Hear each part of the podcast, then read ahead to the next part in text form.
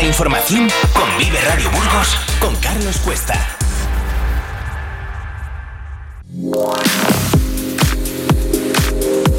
Vive en la mañana Burgos. Hoy invitamos a...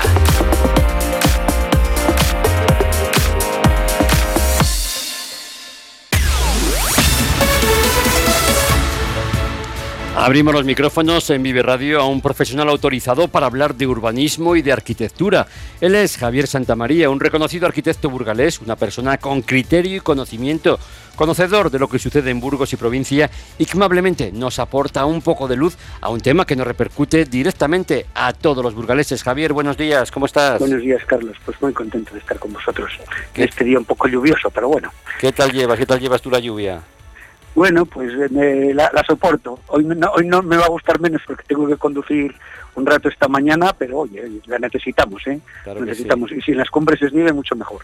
Yo siempre digo que cada vez que llueve, llueven millones y que el campo, luego cada vez que encendemos el grifo, cada vez que nos queremos duchar, la verdad es que, que, para todo lo que necesitamos el agua y viendo cómo hay zonas por ahí de España, como Cataluña, que están pues con mucha falta de, de, de agua por la sequía y que siempre nos recuerdan que los altos costes de los productos se deben a la sequía y a la inflación, pues si por lo menos lo de la sequía lo podemos ir solucionando, pues mira qué bien. Javier, hoy tenemos un programa más que interesante porque hay temas que, parece que no, pero que, están afectando pues a, lo que es la sociedad burgalesa y estamos tomando de una forma o de otro pues partido. Por ejemplo, comercio y hostelería rechazan peatonalizar la calle Santander, una cosa que, yo, por ejemplo, defiendo, eh, vamos, a capa y espada, que cuantas más calles ganemos a los coches, mucho mejor, pero sin embargo, atención, la economía, las empresas, los comercios, la hostelería, parece que no lo ven de la misma forma. Cuéntame, ¿qué está pasando?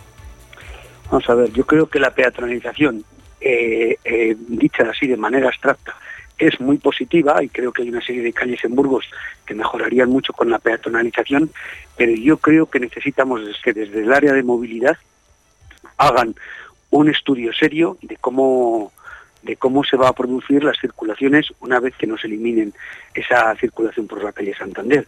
Porque yo, eh, oídas las, un poco las reclamaciones que hacen desde la Federación de Comercio, ¿no? Eh, creo que tienen razón. Creo que desde, si te fijas, para ir desde el centro de la ciudad, que es ese cogollo que, que estamos en la Plaza del Minotí, hacia lo que es el noreste, necesitamos necesariamente la circulación por ahí, porque si no tendríamos, que no tiene nada que ver, ¿no? Eh, desplazarnos hacia el este por la avenida del Arlanzón y luego ya girar muchísimo más arriba, pues yo que sé, en la Plaza del Rey o en algún sitio así, pero es verdad que es una conexión bastante importante y creo que tendrían que decir por dónde van a hacer esa conexión. Yo creo que desde el área de movilidad en los últimos tiempos, independientemente de las peatonalizaciones y tal, ¿no? Ha faltado cortura y ha faltado sobre todo un poco de sensibilidad de ver que, cómo van a circular eh, la gente. Yo mm. creo que al final al comercio le va a beneficiar, creo que al comercio le va a beneficiar, pero sí que me parece que los comerciantes están haciendo un ejercicio de responsabilidad diciendo, vamos a ver, puede que me beneficie, pero a la ciudadanía le beneficia.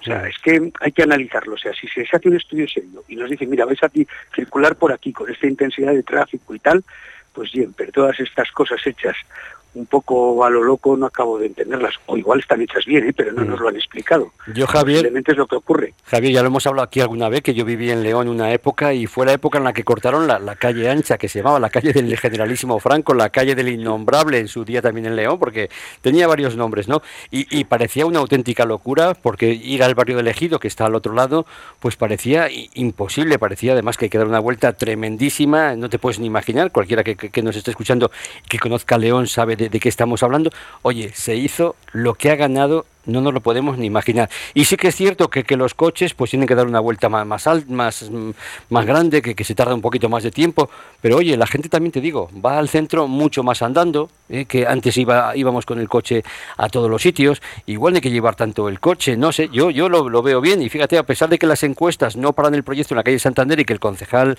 Manuel Manso advierte que el bipartito se guiará por criterios técnicos y no por sentimientos, yo creo que, que es un tema que por lo menos mm, habría que verlo. Que de, abrirlo siempre tendremos tiempo, ¿eh? Ojo, yo creo que siempre hay tiempo para abrirlo.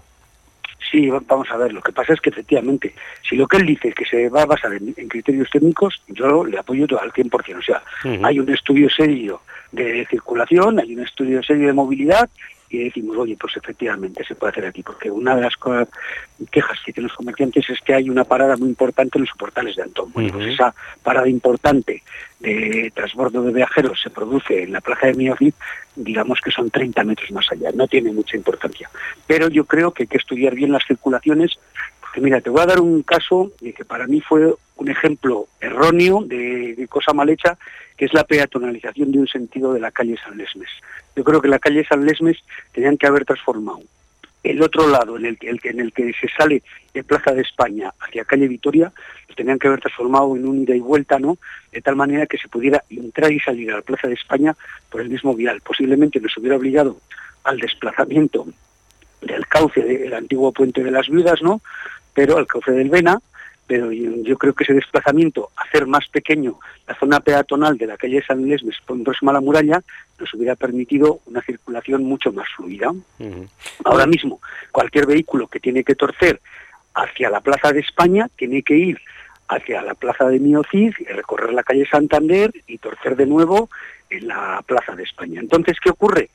Al final resulta que estamos diciendo que estamos peatonalizando para bajar la contaminación y es mentira, porque ese vehículo que está haciendo un desplazamiento más largo está produciendo más contaminación. Y, la distancia no es tanta como para decir, no, es que hemos desplazado la contaminación, o sea que son sandeces. Entonces yo creo que lo que tienen que hacer es explicar claramente cuál va a ser esa movilidad alternativa y que la gente lo estudie. Porque no, no, es que vais a tener que bajar hasta el puente de Malatos. Dice, bueno, el de Malatos no, que es peatonal, hasta el puente de San Amaro. Mm. Joder, pues entonces igual la vuelta es un poquito grande y hay que pensárselo.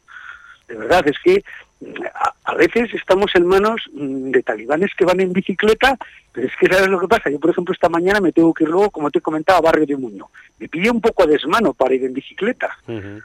¿Sabes? Entonces, o cuando voy a Treviño, entonces, claro, eh, hay gente que, piensa que su realidad funcionarial de vivir a 200 metros o a un kilómetro de su puesto de trabajo es la de los demás, y no lo es. Yo, Javier, lo que, lo que, lo que, lo que ya hago es, porque cada vez que bajo al centro con el coche veo que es imposible aparcarle eh, en zona azul, imposible. Pero es que en días señalados, como ahora, por ejemplo, en Navidades, hasta los parkings están completos. Con lo cual, pues dices, mira, que no bajo el coche, que es que cada vez que le bajo, no sé. Y eso a lo mejor tendríamos que hacerlo más personas. Pero sí que es cierto que a lo mejor también hay que dar servicio a, la gente que, que, lo necesita, pues por cuestiones de movilidad, por cuestiones de que, oye, no andan en silla de ruedas, andan con familias anden con personas mayores eh, y es cierto... La realidad es que a eso sí, sí que les van a dar servicio porque siempre les van a dejar. Pero mira, ese, que, ese tema que decías del parking, a mí ese tema del parking me resulta sangrante. Tenemos una planta entera con casi mil plazas en el Museo de la Evolución Humana y está cerrada. Joder, entonces a los que hay que reclamar es a determinada gente que tiene una planta cerrada cuando está todo el mundo dando vueltas por ahí. Igual a ese tío hay que levantarle de la cama, pegarle dos cachetes y decirle, oye macho, que tenemos estas colas aquí en el parking del Museo de la Evolución Humana y resulta que es porque tenéis esta planta cerrada porque sois unos andios buena mar, es una cosa que es incomprensible. Pues habrá, habrá que, pensarlo. Vamos con Gamonal, porque parece que arrastra demandas históricas 10 años después del frenazo del Boulevard y parece que este barrio pues sigue envejeciéndose, no sé si sin remedio, pero sí que es una realidad, aunque hay que decirlo también que en el último año pues han abierto calles, han hecho obras importantes y se le ha, se le ha dado un lavado de cara bastante importante, ¿eh?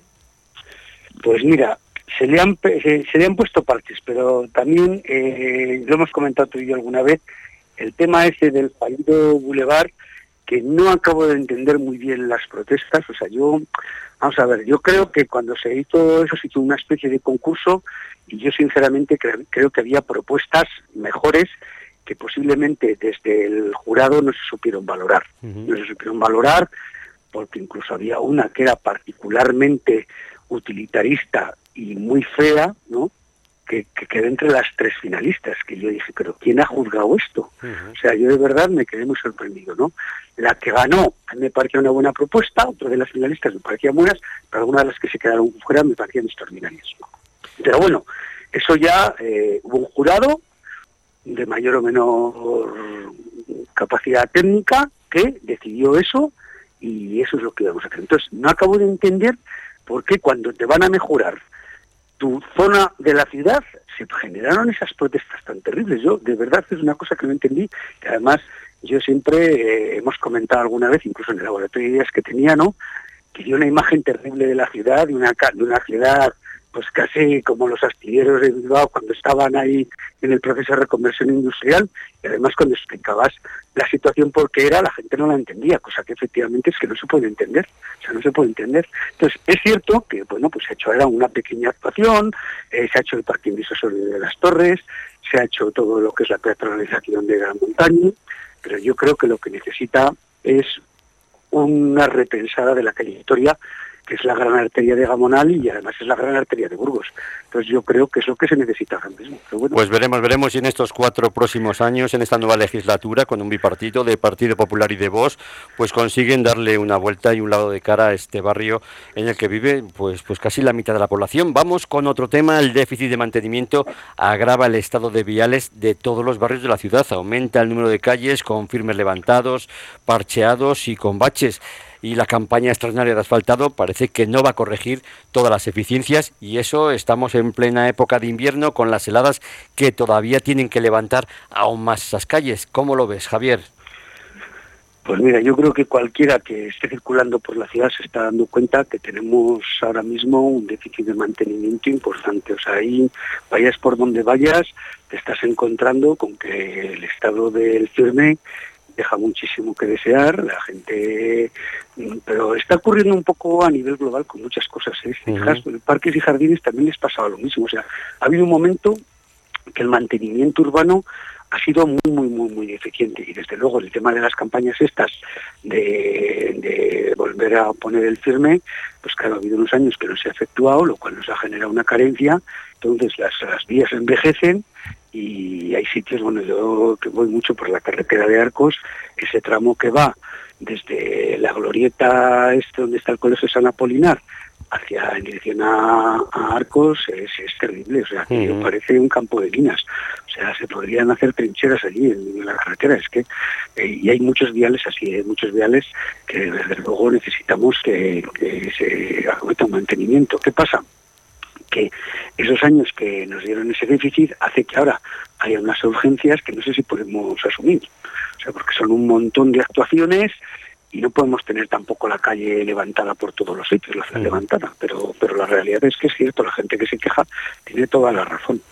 Pues vamos, vamos con otra calle que necesita el arreglo y que tiene que ser además este año, en 2024, para no perder la subvención, como es la calle Hortelanas, Hortelanos. Cuéntanos cómo, cómo está este tema, donde, ojo, nos jugamos los 2,4 millones de euros que aporta el ayuntamiento, que servirían para pagar el derribo del mercado norte y otras ocho inversiones por valor de 7,4 millones se superan supeditan también a la venta del suelo. Cuéntanos, pero sobre todo en ese tema, en la subvención de la calle Hortelanos. Eh, vamos a ver, en la calle Hortelanos ya sabes que se realizó un proyecto, ¿no? Que, que era tanto de la renovación del mercado norte como la adecuación de esa plaza de hortelanos. Para mí, el equipo que ganó eh, así como en el mercado hacía un mercado, pues bueno, razonablemente bonito, pero había gente que hacía otros mercados más interesantes a nivel arquitectónico, ¿no? Pero hicieron una propuesta urbana que a mí me dejó impactado. Yo que además había estudiado un poco el asunto, pues si me presentaba ese concurso, me pareció una solución que yo no había pensado y que me parecía extraordinaria. O sea, yo creo que eso generaba una especie de conexión entre la ciudadanía y el mercado que podía volver a potenciar, convertía este mercado que es un mercado de los años 60, 70, eh, en su renovación, ¿no? Lo convertía en una casi en una especie de atracción turística, dándole una vida a esa especie de traseras residuales que son de la calle San Juan, la calle Hortelanos, que lo, lo convertía en un espacio muy atractivo. Entonces, eh, ¿qué hacía? Pues las traseras las tapaba mediante la realización de una especie de pérgolas en abanico, ¿no? O sea, a mí me pareció una propuesta muy bonita, muy limpia, a mí me encantó. Y la verdad es que tengo muy buena relación con la gente del equipo ganador y no puedo hablar más de ellos, porque yo sinceramente creo que cada actuación que hacen se pueden equivocar, pero lo hacen siempre con un amor profundo a Burgos, que yo creo que es lo que interesa, y gente que siempre trata de que se mejore, o sea, que, que la ciudad resultante sea mejor que la ciudad que han encontrado. Y yo creo que eso es encomiable.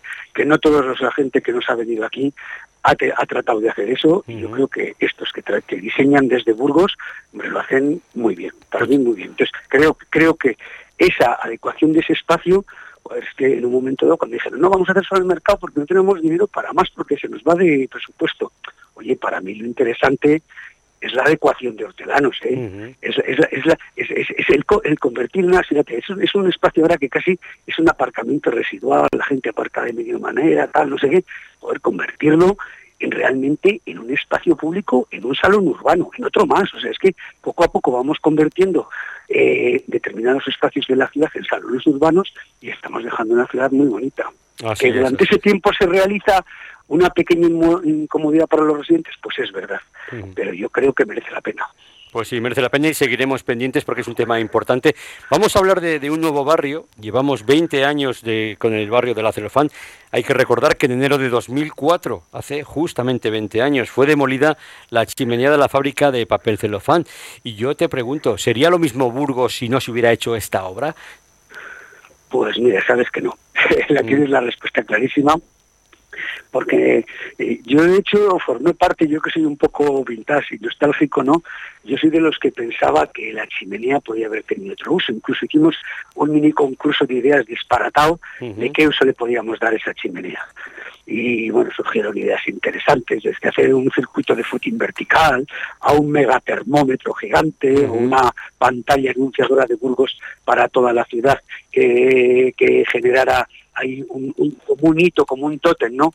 Pero la realidad es que eh, esa fábrica que estaba ya un poco pues destartalada, transformarla en este barrio residencial en el que se ha transformado y que ha hecho que la ciudad crezca de una manera bastante armónica y bastante adecuada, eh, en ese sentido yo creo que está muy bien, está muy bien. O sea, hemos convertido una, una zona industrial que habíamos ya incorporado a la ciudad, lo mismo que pasó en su día con Campo Frío, lo hemos transformado en una zona residencial, pero de una manera muy exitosa, a mi modo de ver. ¿Eh? ¿No la ves un poco saturada de tráfico?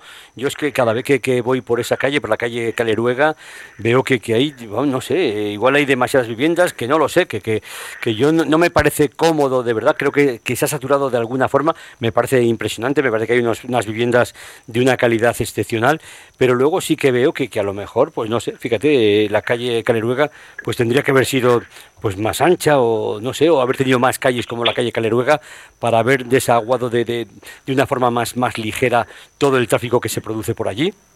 ¿Sabes lo que ocurre, Carlos? Que digamos que es una zona de un cierto standing y hay posiblemente más vehículos que plazas de aparcamiento, porque la calle de Caleruega tiene unas dimensiones muy adecuadas, lo único que le falla a la calle Caleruega que no sé por qué no se hizo, es plantar árboles. O sea, yo creo que yo soy muy partidario de tener árboles en todos los lados, porque incluso tarpan todos nuestros errores como arquitectos. Cuando ves ese árbol, pues se ve menos la casa, si es fea, ¿no? Pues resulta que en ese tramo de la calle Caleruega, porque luego en la calle, en la prolongación en José Luis Santa María sí que hay árboles. Porque me llegaron a decir, no, no, es que no nos cabían las instalaciones, pero ¿cómo no te van a caber las instalaciones y han cabido al de más allá? En fin, cosas que yo no acabo de entender. Pero bueno, la cuestión es que le faltan los árboles, pero yo creo que lo que pasa es que quizá y va un poco al amparo de lo que decías antes tú, ¿no? Es que igual sobran coches. Porque lo cierto es que si te fijas, todas las calles, o sea, no, o sea, la de la calle Caleruega es de la misma entidad que el Paseo de la Media Luna, que es el que está al otro lado. Y lo que pasa ya que, que, que, que en el otro lado de la calle Caleruega en paralela ya viene la ampliación del bulevar, que tú y yo ya hemos comentado más de una vez, que esa instalación provisional que se hizo de Boulevard tendría que revertirse y hacerse como el Boulevard normal y corriente. Y algún día hablaremos sobre el Boulevard y haremos una pensada sobre él. Porque claro, si ya no se va a poner tan vía, igual es el momento de utilizar el Boulevard de otra manera. Y una cosa más, Javier, respecto a este barrio, ¿está compensado, está equilibrado el tema de la vivienda social con la vivienda libre, con la vivienda sin protección oficial? Sí, sí, mira, ¿sabes lo que pasa? Esto, esto es por ley. En España que es lo que yo que creo que ha hecho que en España, salvo rarísimas excepciones, no existan guetos, ¿no? Es obligatorio que en cualquier, en cualquier nuevo desarrollo de planeamiento que se efectúe haya un mínimo de vivienda social, en este caso el 10%. Y muchas veces los ayuntamientos y las administraciones en las parcelas que les corresponde, porque aparte de ese 10% obligatorio de vivienda de protección, de vivienda protegida, también hay un porcentaje que corresponde a la Administración. Entonces, en sus parcelas también las Administraciones construyen vivienda protegida. Los ayuntamientos generalmente lo que hacen es cederlo para que los constructores realizan viviendas con precio tasado, ¿no? y eh, los, eh, los, generalmente por a lo mejor la Junta de Castilla y León construye sus propias viviendas. Bueno, en este caso sí que está, sí que está eh, equilibrado, porque de hecho, pese a lo que a ti te parece, no, la realidad es que es vivienda de baja densidad. Si te fijas, son todo viviendas de baja más tres, cuatro plantas o viviendas unifamiliares que tienen baja más tres, o sea, baja más dos, más bajo cubierto. O sea, la densidad es, es baja, es una, es una densidad, yo creo que se ajusta a la ley de Castilla y León que, que, establece también, para no derrochar los recursos, que tenga que haber un mínimo de vivienda, 25 viviendas hectáreas, ¿no? Posiblemente hay más, pero vamos, se ajusta bastante bien, pero eh, lo que ocurre eh, es que eh, en esa zona se ha hecho una vivienda de protección oficial de bastante calidad, para lo menos externamente, hasta el punto de que hay alguna vivienda de protección que tiene mejor aspecto que la vivienda eh, no protegida. Y luego, fíjate, al lado mismo de la celofán está esa zona que era de talleres de la estación, que también se hizo un mini desarrollo, ¿no? que son seis manzanas o siete manzanas, ¿no? Que también son todas viviendas protegidas, o sea que en realidad esa zona no es que esté eh, eh, equilibrada, es que incluso tiene mayor porcentaje de vivienda protegida de lo normal. Pues era un tema que quería destacar porque mucha gente considera que es un barrio elitista, que es un barrio donde vive la gente pues más pudiente, con mayor poder adquisitivo de Burgos y hay que decir que, bueno que por lo menos en lo que respecta a vivienda social pues está por encima de otros barrios. Y sí que quiero destacar, fíjate, si no sé, hay una para mí hay un sitio que me parece maravilloso a nivel de arquitectura, luego ya a nivel religioso y lo que es pues tiene otro significado, pero la parroquia de San José María Escriba me parece un, un templo, un edificio que arquitectónicamente y a nivel de arquitectura me parece que, hay que visitar. ¿Lo conoces? ¿Qué, te parece a ti? Sí, vamos a ver. Este templo lo han hecho un arquitecto de aquí de Burgos, que vive en Valladolid, que es Rodrigo Zaparaín, que es escenógrafo. Entonces, la arquitectura exterior está bien, pero es una arquitectura discreta, una arquitectura que tampoco quiere entrar en conflicto con nadie, ¿no? Pero lo que es espectacular es, digamos, la puesta en escena, la escenografía que se hace para lo que es el rito religioso. Entonces, la verdad es que está muy bonito. O sea, el hecho de que el arquitecto sea escenógrafo, este Rodrigo Zaparaín, pues resulta que ha, generado una, una, iglesia que es bastante atractiva. De hecho, de las que se han hecho en los últimos tiempos en Burgos, posiblemente sea la más atractiva aunque no llega al nivel de otras que, bueno, pues para mí son magníficas, como son la de Santo Domingo del Guzmán, o la de San Martín de Porres, o incluso la iglesia de San Julián, son iglesias que se hicieron un poco al amparo del Concilio Vaticano II, la iglesia de San Pablo creo que también, entonces se hicieron eh, con un carácter de austeridad y un carácter ecuménico que era muy diferente al que se había llevado hasta ese momento. Y la verdad es que son iglesias muy muchas. La iglesia del Carmen, posiblemente la, la, tan denostada iglesia del Carmen también es un ejemplo magnífico. A mí me parece excepcional y por eso quería sacarlo aquí, porque creo que, merece la pena visitar la gente que no la conozca, que, bueno, que, que se acerque, que bueno, independientemente de, las creencias religiosas, van a apreciar allí un, lugar muy interesante a nivel arquitectónico. Vamos con, una noticia con la que acabamos hoy el programa de que una sobrecarga eléctrica causó la tragedia en la calle Calleja y Zurita, donde moría una mujer de 88 años. Y yo, Javier, te quería decir que, que nos recuerdes qué precauciones debemos tomar pues a la hora de que, estas cosas, estos sucesos, pues, pues no pasen en, nuestras casas cuando llega el invierno. Mira, te voy a decir, Carlos, esta tragedia, porque es una auténtica tragedia y a mí me produce vamos, una, tristeza infinita que ocurran estas cosas, esto se produce porque tienen unas instalaciones ya de una cierta antigüedad sin un mantenimiento adecuado. O sea, claramente es por eso. Se ha producido una sobrecarga eléctrica y el incendio se ha producido en el cuadro, seguramente, o sea, que no lo sé, que esto los que saben más son los bomberos de Burgos. De hecho, tenemos un parque de bomberos actualizado magnífico, ¿no? Aunque sería que ya hablaremos otro día porque le quieren hacer una reformita que me la temo, porque con lo bueno que es el edificio, me temo cualquier salvajada de cualquier compañero sin mucho respeto hacia los demás. Pero bueno, eh, entonces lo que hay que hacer es eh, actualizar básicamente la instalación.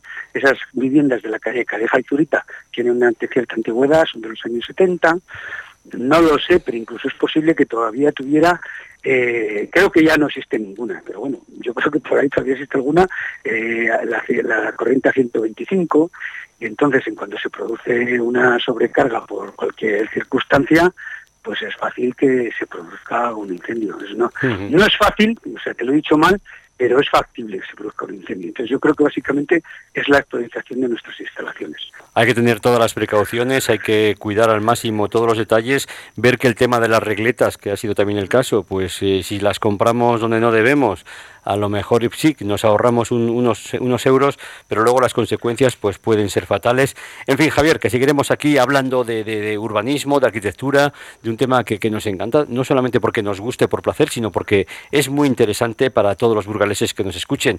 Javier, te agradecemos todos tus conocimientos, toda tu experiencia, todas tus opiniones y nada, desde aquí eh, ofrecerte que, que nada, que te esperamos el próximo lunes pues ya sabéis que contáis siempre conmigo y que estoy, es un placer para mí poder mm, contaros eh, mis opiniones, porque dejan de ser una opinión, o sea que luego vendrá otro y dirá, pues este chico no tiene ni idea, pues igual, pues es cierto. Un abrazo muy pronto, muy, muy fuerte, hasta pronto. Gracias. Hasta luego. Un abrazo. Vive Burgos con Carlos Cuesta.